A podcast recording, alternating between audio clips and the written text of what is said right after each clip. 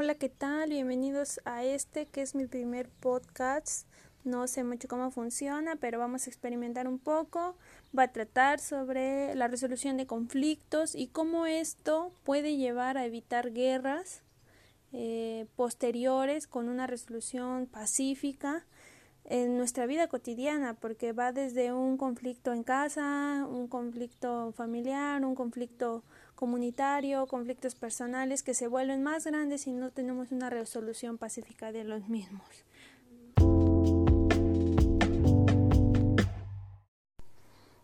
Para iniciar con esta primera parte vamos a hablar acerca del cuento del mal hora del corral que relata la historia de un perro que era malo, que hacía travesuras a otros animales y los animales no se defendían, estaban hartos de esta situación, enojados, pero no lo hacían por miedo a que el perro, que era malo, le siguiera haciendo travesuras o maldades.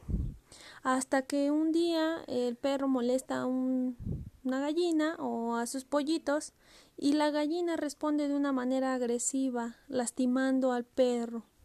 Es decir, le da de picotazos, el perro se va y entonces a partir de ese día el perro deja de ser mal hora con los demás animales del corral. Entonces, esta nos, es una historia que, que yo escuché cuando estaba en la primaria, más o menos, en donde, pues sí, ¿no? Cuando eres niño dices, ah, pues qué bueno, qué bueno que le dieron su merecido al perro, ¿no? Qué bueno que la gallina al fin se desquitó y entonces el perro ahora ya no es malo, ¿no? Pero en realidad eh, esa debería ser la manera correcta de resolver algún conflicto. Hay personas así, ¿eh? No, este fue un caso de un con animales, pero hay personas que son malas, molestan, molestan y molestan a las personas hasta que alguien dice un dicho, ¿no?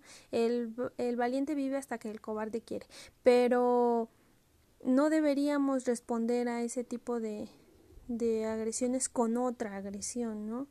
Entonces, ¿cuál sería la manera correcta de resolver un conflicto? Pues dialogar, dialogar con la persona, decirle, oye, lo que haces me molesta, no es la manera correcta de tratar a las personas, este, sabes que ya no me gusta que me molestes y tratar de llegar a un acuerdo. Esto, esto podría evitar este, posibles conflictos o enfrentamientos más tarde, porque ¿qué va a pasar si yo ahorita me defiendo? Pues la otra persona puede también defenderse, ¿no? De la agresión que yo le estoy haciendo. En el cuento del mal hora del corral, pues el perro ya no se defiende, ¿no? Dice él, es como un pequeño cuento de reflexión donde el perro ya dice, bueno, ya no les voy a hacer travesuras, ¿no? Pero pudo haber sucedido que el perro agrediera a la gallina porque ella también lo agredió, entonces generar un conflicto que lleva a guerras, a pequeñas guerras en nuestra vida cotidiana.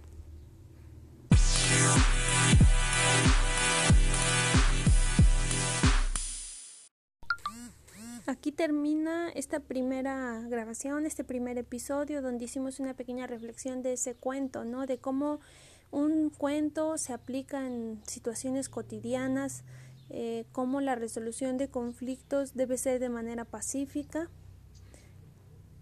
y que debemos eh, hacer lo posible por por llegar a un acuerdo, ¿no? Por evitar enfrentamientos a futuro de cosas que no tienen a veces sentido.